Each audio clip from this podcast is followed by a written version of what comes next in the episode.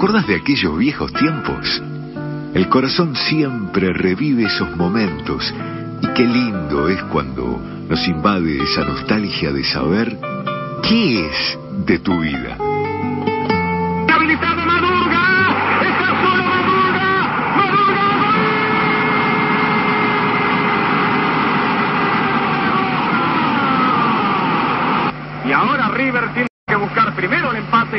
Muy bien, en el que es de tu vida, esta noche lo presenta con toda la historial rápidamente Agustín Goliardi. Rápidamente, Rubén jugó en Atlanta, en Boca. Ese gol justamente fue el año donde debutó en Boca en el 66. Palmeiras, Banfield y Cerro de Uruguay. Campeón con Boca de la Copa, el Campeonato Nacional, de la primera Copa Argentina de historia, la de 1969.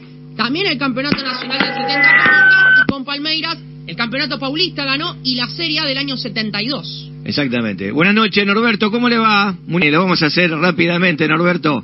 Tenemos a alguien que lo va, lo va a presentar a usted como se merece. ¿Le parece? Bueno, Escuche. Señorita, buenas noches. Hola, ¿qué tal? Muy buenas noches para todos. Es un placer para mí, un honor, eh, muy emocionante que me hayan dado esta posibilidad de presentar a, a una de las personas más importantes de mi vida, a la cual admiro profundamente por la trayectoria de su carrera profesional como jugador y más aún como persona y como padre. Aprovecho, papi, para decirte cuánto te amamos con Meli, que sos nuestro orgullo, que te admiramos un montón por todo lo que lograste a lo largo de tu vida. Para nosotras sos un ejemplo de lo que es el sacrificio, la perseverancia, la humildad y por sobre todas las cosas agradecerte todo lo que nos das día a día con tanto amor, que somos muy felices de tenerte, de disfrutarte y bueno, que te amamos con todo nuestro corazón. Y muchas gracias a Rubén y a, y a los de la radio por haberme dado esta posibilidad de darle la sorpresa a mi papá y homenajearlo con, con tanto afecto. A ver si lo escuchó. Norberto, ¿lo escuchó? bueno, le van a tener que dar este, un puesto ahí de locutora. No sabía que hablaba tan bien. ¿Qué, pre- qué presentación, Norberto, ¿eh? Sí, la verdad es un- una satisfacción y un orgullo tener las hijas que tengo, así que bueno, este, le deseo lo mejor. ¿Es un padre que le muestra los videos, los goles que ha hecho usted o ellos ya saben todo lo que ha hecho en el fútbol y el reconocimiento de la gente que debe tener cuando anda por la calle? Y no, pienso, algo deben haber visto por mí, pero mucho, igual no tengo este, videos en esa época, no, no quedó casi nada. Claro. Toda la década del 60 y el 70 no, no quedó mucho, mucha parte gráfica para, para ver, ¿no? No, eh, eh, cuando te, te dicen Noelia Madurga eh, y hablan de tu papá, ¿qué, ¿qué es lo que te dicen normalmente? No, la verdad que no recibo más que palabras de nada, la verdad maravillas hablan de él como jugador, pero aún más como persona. Con eso, Todo lo el bueno. mundo que lo, que lo llegó a conocer como ser humano dicen que supera lo que era como jugador. Así que Bueno, no hice de eso.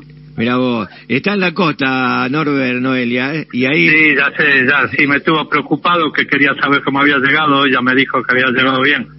Llegó Así re que bueno, fíjate. que lo disfrute. Bueno, Noé, che, muchísimas gracias por eh, asociarte a esta, a esta sorpresita para... No, por para- favor, muchas gracias a ustedes por el cariño que le brindan a mi papá y bueno, eh, pa, bueno, te amo. Bueno, igual, igual, hija. Gracias por la buena onda, Noelia, y un saludo ahí a tu hermana y a todos. Gracias. bueno, muchas gracias. Muy bien. Ahí estábamos, ¿eh? Muy bien, con esta sorpresita. ¿Te presentamos bien o mal, Norbert? No, bien, bien, así que denle trabajo que anda muy bien de locutora. Que vos, ¿eh? Vos, viste, fuerte. Eh, Desenvuelta, desenvuelta. tipo, ¿cómo diríamos? Pinky, Betty Lizalde, toda esa gente que tenía esa voz de la época Sí. de- de- del fútbol. De ¿eh? modar en la noche. ¿Te acordás? sí, como ¿Cómo? no me puedo olvidar, ¿no? Una Ah. época muy muy feliz de mi vida también, ¿no? Y- de- de mi juventud, ¿no? Y digo, hoy rec- recorres, eh, eh, recibís el cariño que de la gente que te ha admirado como jugador de fútbol hoy, ¿no? Hoy sem- lo que sembraste, lo- que cosechaste, lo sembraste y hoy debe estar orgulloso de cuando vas a algún lado el cariño que te brindan, ¿no?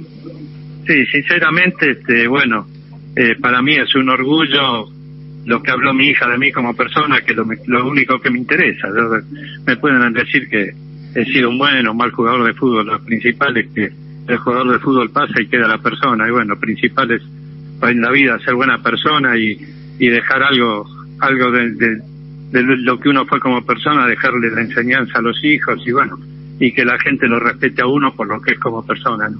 Ma- Madurga, eh, eh, ¿comienzos en dónde? Y mis comienzos fueron en Racing. Ah, mira. Yo, este, un muchacho del barrio mayor que, yo nos llevó a tres chicos eh, con edad de quinta, de sexta, eh, a Racing y quedamos dos de los tres que fuimos, pero 15 días antes de, empezar el, el torneo de inferiores, Luchini, que era el técnico que me había aceptado para jugar en Racing, se fue a Chacarita. Y bueno, estuve yendo un mes, me citaban a los partidos, iba a entrenar to- cuatro o cinco veces a la semana a Avellaneda de Liniers, era bastante pesado porque tenía que tomar tren, subte, combinación de subte, tren en Constitución y después caminar todas esas cuadras.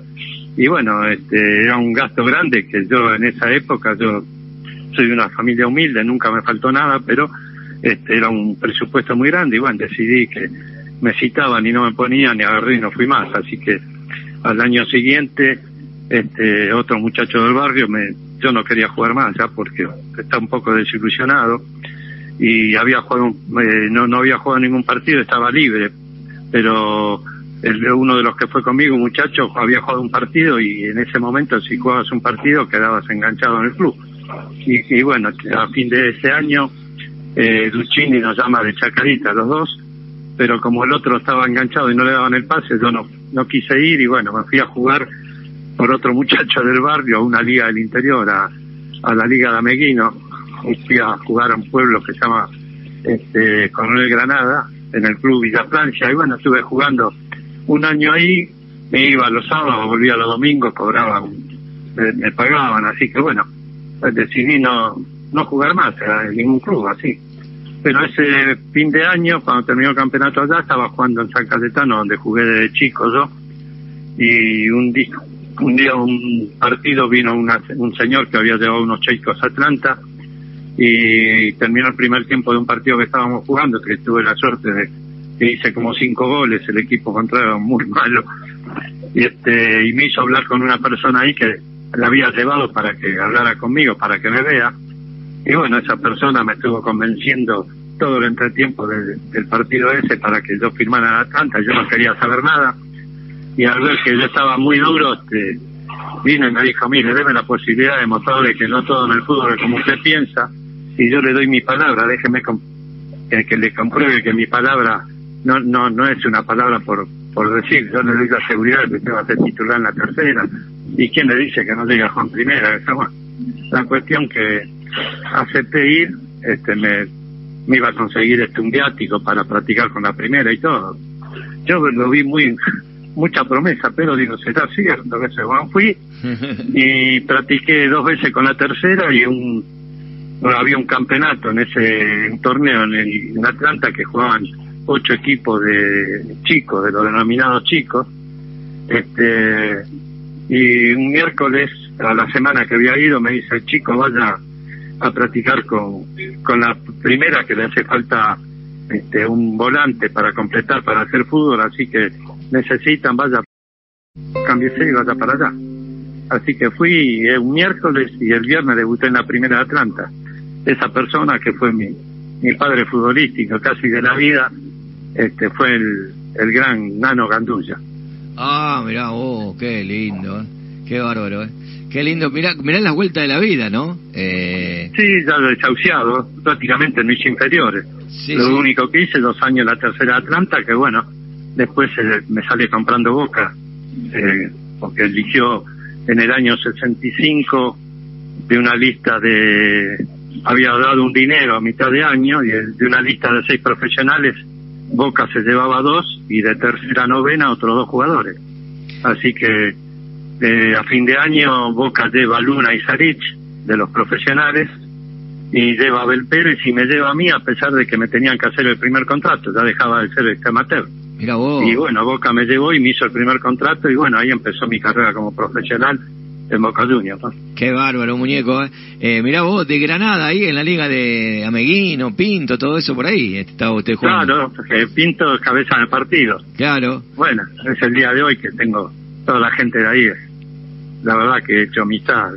En casi todos los lados donde fui a jugar tuve la suerte de dejar muchos amigos y Granada es un lugar donde suelo, cuando puedo, suelo ir y tengo un montón de gente amiga, conozco a todo el pueblo, así que bueno, para ello yo soy como un pichón, un Sí, niño sí, pródigo de ahí, sí, pero y más vale. este, para mí este, el cariño de la gente supera todo, ¿no? Usted sabe, pues yo le, le- le digo humildemente, ¿no?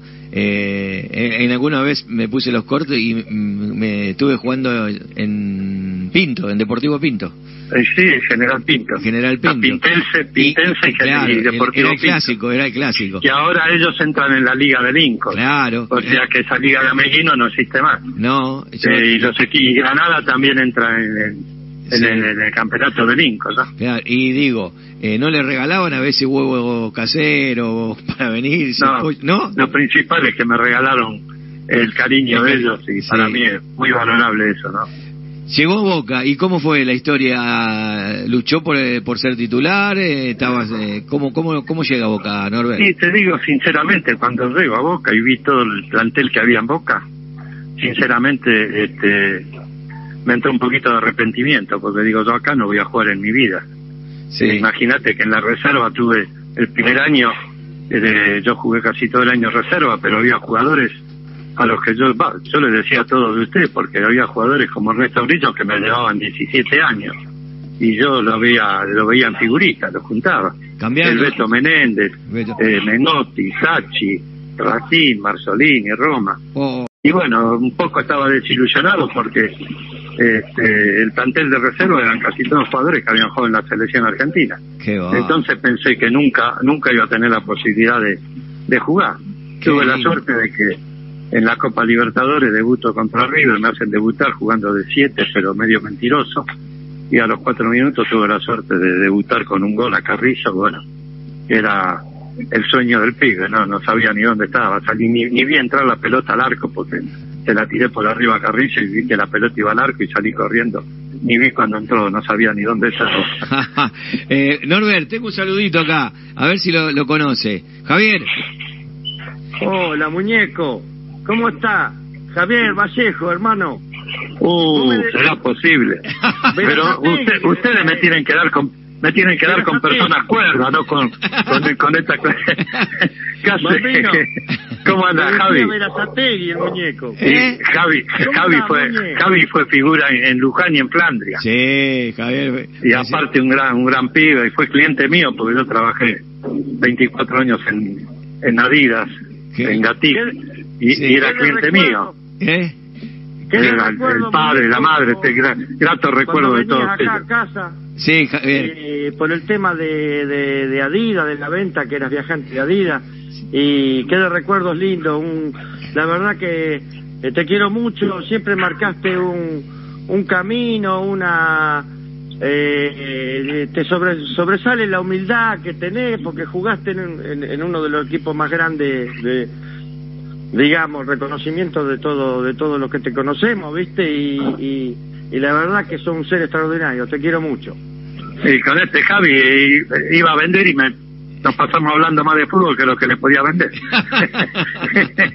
Eh, No, aparte- eh, saludos Ah, tuyos, eh, por, por ¿Eh? gente de la hinchada de Boca que va allá, eh, de la Peña de Boca de Luján, me, me, me hicieron llegar tu saludo, así que... Sí, porque he ido, he ido a la peña ahí varias veces Pero de yo, Luján. escúchame, yo soy un porotito, una arenita, un pequeño granito de arena, pero vos, fuiste vos ahí sos, ahí sos figura, ahí sos figura. Acá me Fuiste quiere figura. mucho, gracias a Dios, Fuiste- me quiere la gente de, de Luján, ¿no? Me quiere mucho y bueno, agradecido. Pero vos fuiste un monstruo a nivel nacional, internacional y, y- y lo mejor que tenés, que la humildad que tenés, muñeco. Eso lo tenemos que aprender de vos, ¿no?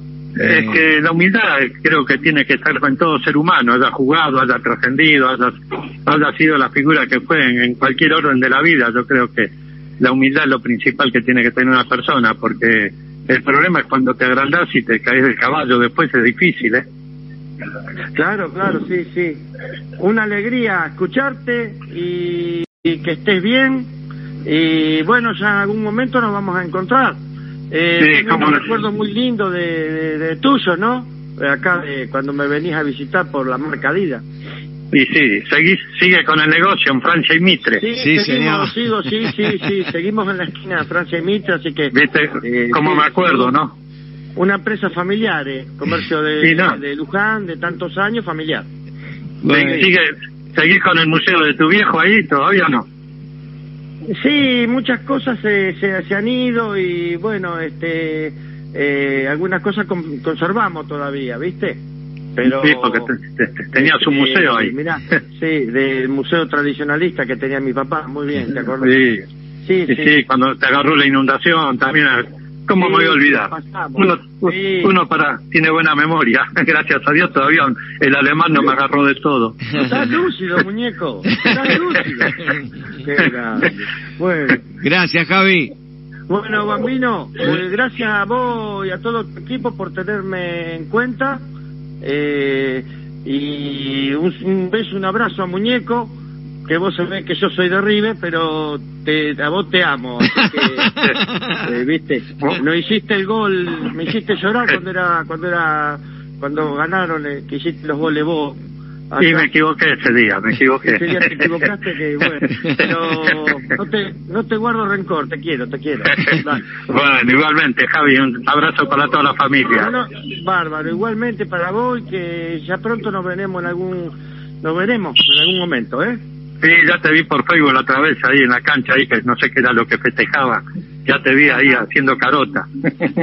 Y bueno, y bueno. está bien, está bien. Chao, Javi. Es lindo cuando, Bueno, es lindo cuando se reconoce la gente. Por, por tenerme en cuenta, ¿eh? Un beso Bueno, abrazo, abrazo Gracias. grande, Javi. Gracias, muy amable. Muy bien, ahí está, Javi. Sí, fue Pero ustedes, este programa, ¿cómo se llama? Volver a vivir. Eh, eh, ¿Te acordás de volver a vivir? Con Carlos D'Agostino. D'Agostino.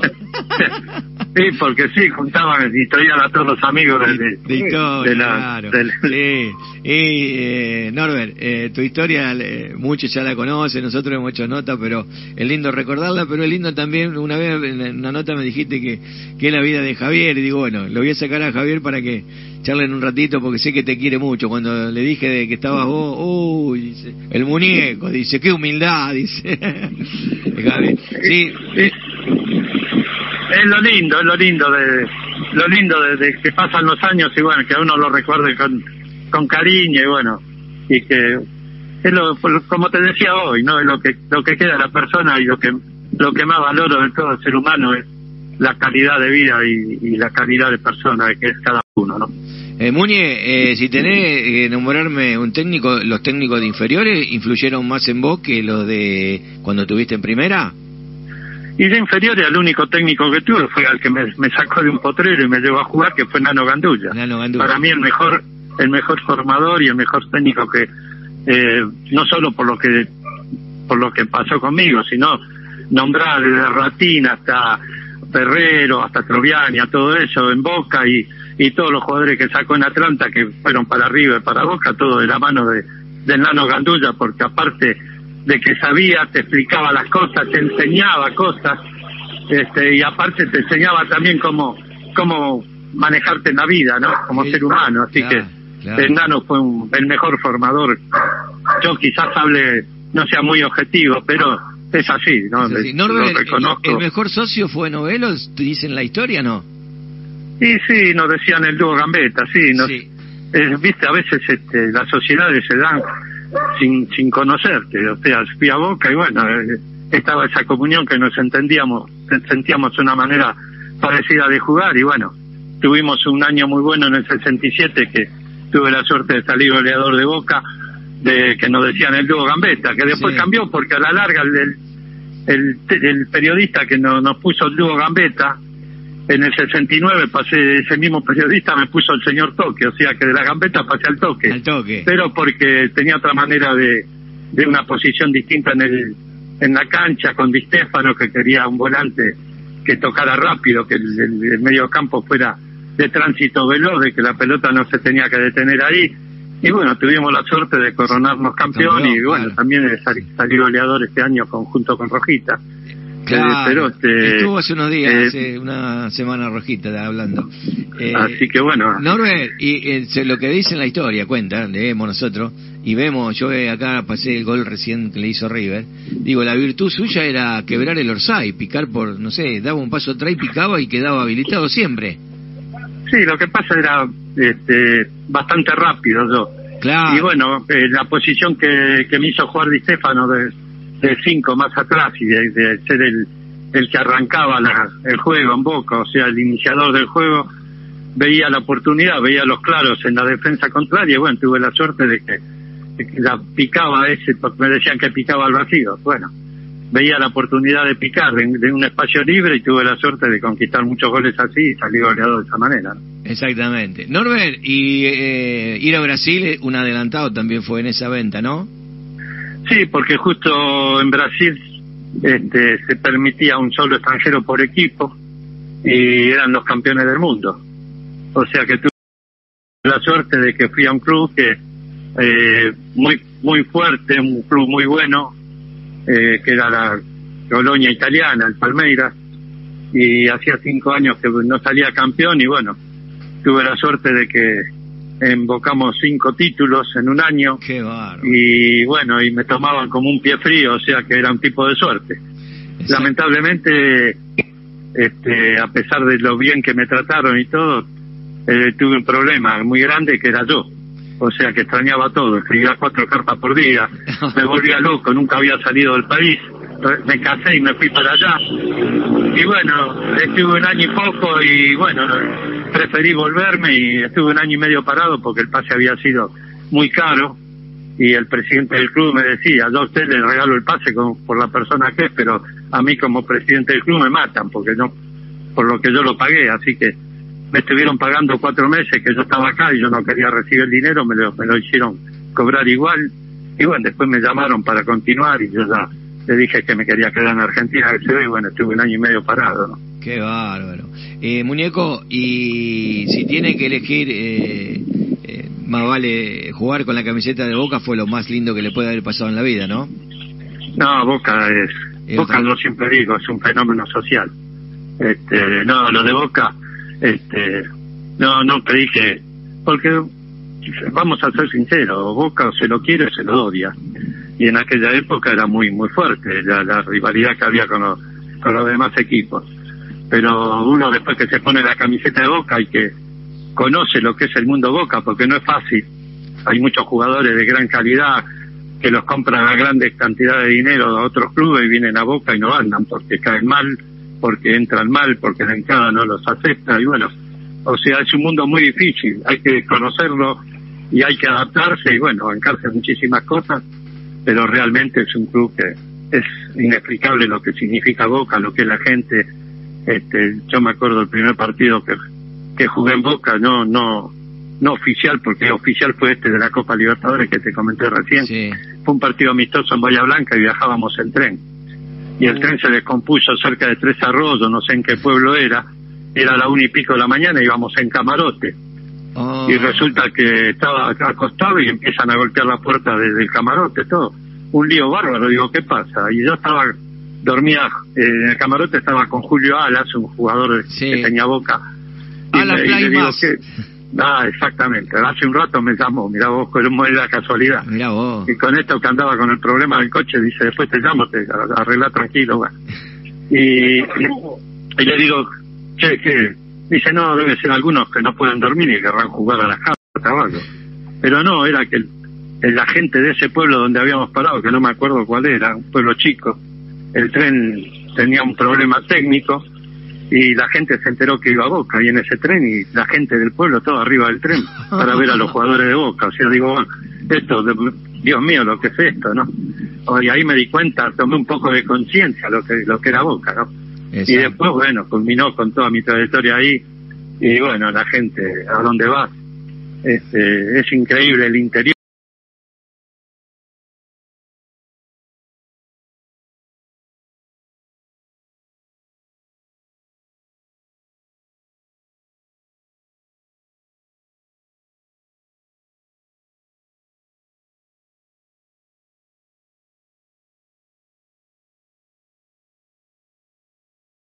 La gente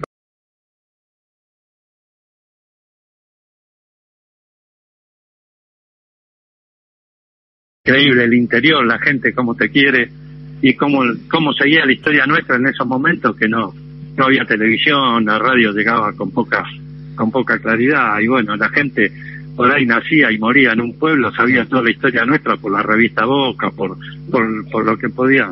No, pero llegaba Bernardino Veiga, llegaba a todos lados, ¿eh? Por eso, pero y a esa gente, capaz que nació y murió en un lugar, Sí, sí, conocía sí. a todos los jugadores de Boca, hasta las inferiores, porque se, se tragaba todo. Sí, y no conoció siquiera, no tuvo la suerte de, de conocer la cancha Boca. O sea, que vos fijate el cariño y lo que es el fanatismo de esa gente, ¿no? Entonces, uno tiene que ser humilde y yo siempre estoy dispuesto a, a darme con toda la gente de cualquier parte del país porque verdaderamente el hincha muy el hincha de Boca sufrió bastante a pesar de tener este, muchas alegrías con el club porque por lo que ha, conseguido Boca pero es impagable lo que el sacrificio y, la- el fanatismo de esa gente entonces uno no lo puede defraudar. Seguro. Pero bueno, eh, ahora quiero, quiero hablar de técnico, pero han cambiado los tiempos, eh, porque eh, toda la, la camada de- suya, de, de usted, Angelito Roja, qué sé yo, Alfredo, eh, Pianetti, bueno, toda la camada, eh, tiene el mismo perfil que usted, es decir, humildad en todos lados donde lo llaman, saluda, eh, da nota, todo. Eh, creo que la- la- lo nuevo de Boca es distinto a, a los jugadores de antes. es que ha cambiado todo yo creo que hay un profesionalismo muy muy muy salvaje no Sí, sí, hoy se maneja mucho por hoy manejan los empresarios manejan este sí. eh, manejan un poco el fútbol en, en el mundo, se ha comercializado demasiado.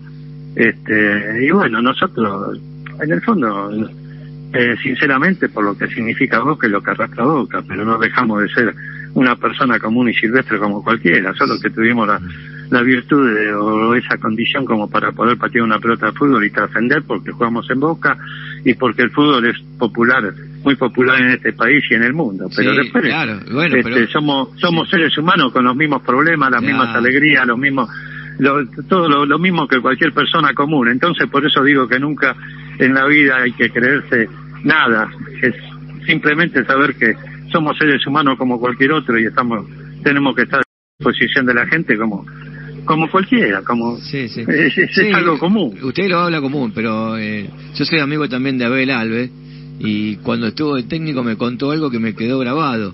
Él dirigió las inferiores también, que usted debe saber, la Sí, quinta. sí, sí, yo estuve él. Y bueno, eh, y, los, y tuvo los pibes, y esos pibes subieron a primera.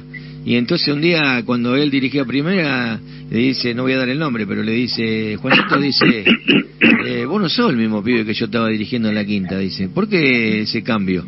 Eh, claro, lo que pasa es que, como dice usted, Boca es muy fuerte. Hoy, eh, donde vaya, mire usted, en aquel tiempo, en el tren, se le- la gente a la noche se le iba a saludar a ustedes porque Boca es, es grande, entonces eh, hay que estar con los pies sobre la tierra cuando uno está en primera por la fama, por, por todo lo que significa eso, ¿no, Norbert?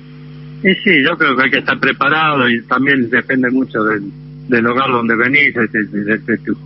De, lo que aprendiste en tu casa. Sí, sí. Y bueno, este, yo creo que eh, hoy los chicos eh, juegan dos partidos en, en primera y el representante les compra un, un auto de última gama, Sí, sí, sí, eh, le compra un, un departamento y los padres a veces son una, una contra muy grande para los chicos porque lamentablemente la mayoría de los jugadores de fútbol vienen de hogares humildes y muchos padres hoy en día no ven eh, la ilusión del chico que practique un deporte, que juega al fútbol para que no caiga en la droga, no caiga en muchas en el alcohol y en muchas porquerías que hay hoy. Sí, sí. Y lo único que piensan que el hijo va eh, juega dos partidos y está en Europa y lo va a salvar para toda la vida porque se habla nada más que de la parte económica, o sea que se ve nada más que el signo pesos en vez, en, en vez de ver eh, que el deporte eh, aleja a los chicos de muchas de muchas cosas malas, ¿no?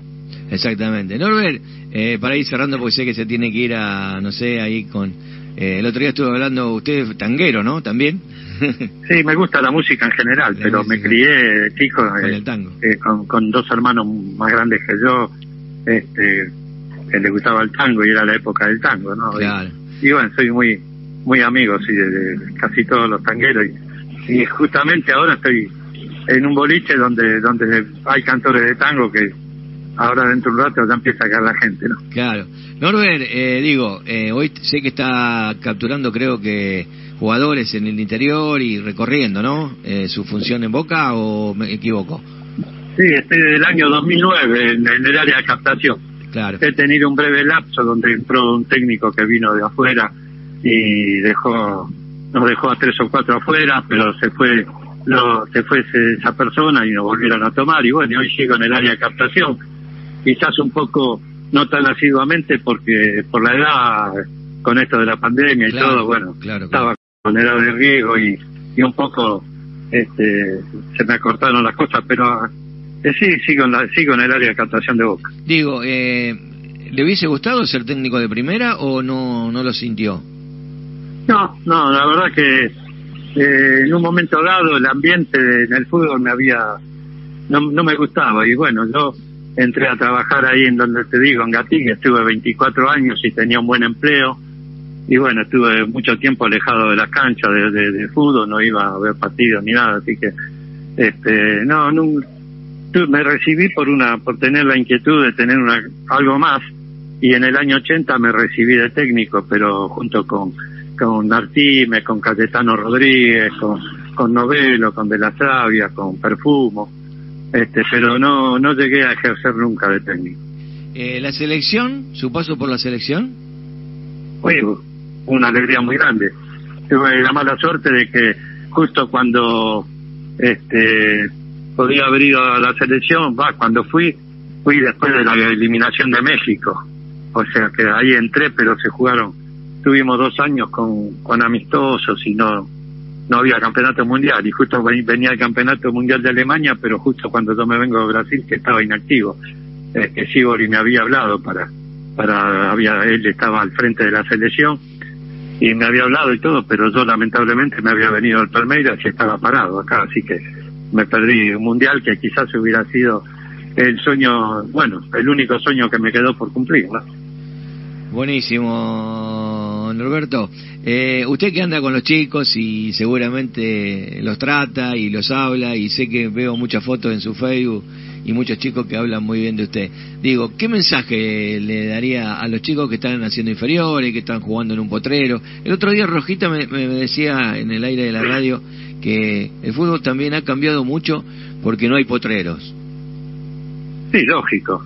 Yo creo que, bueno, falta, no, no, salen los valores que salían antes porque este, ya acá en Capital por lo menos no hay potrero, no hay esos clubes de barrio donde jugaban, jugábamos en la calle. Yo jugaba en la calle con pelota de goma que comprábamos entre 10 o 12, comprábamos una pulpo y jugábamos en la calle con pelota de goma.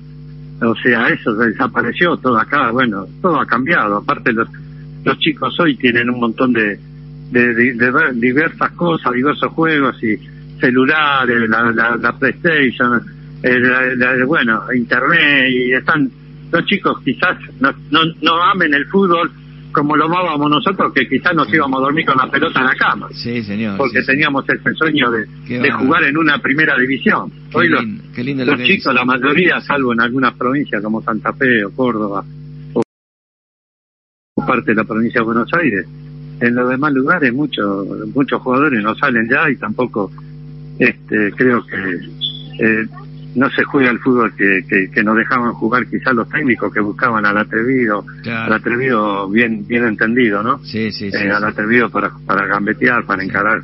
Y hoy estamos viendo un fútbol, un fútbol bastante opaco y aparte cuando sale un jugador más o menos con condiciones a los dos meses lo tenemos en Europa. Sí, sí, O sea que lo que va quedando acá no es lo mejor, me parece a mí. claro. Y se hace bastante aburrido el fútbol hoy, bueno, se habla de la posesión, se habla de muchas cosas que en definitiva este afean el, espectáculo en sí porque hoy vos fijate que cualquier equipo le gana a cualquiera, no hay equipo chico ni equipo grande y salvo algún que otro plantel y algún equipo grande, este los planteles son muy reducidos y económicamente no están en condiciones tampoco de traer a nadie porque se van todos para afuera, ¿no? Exactamente. Y lo último le digo, y, y siempre jodo con esto a, a, los técnicos que hablo, a los jugadores que han hecho historia.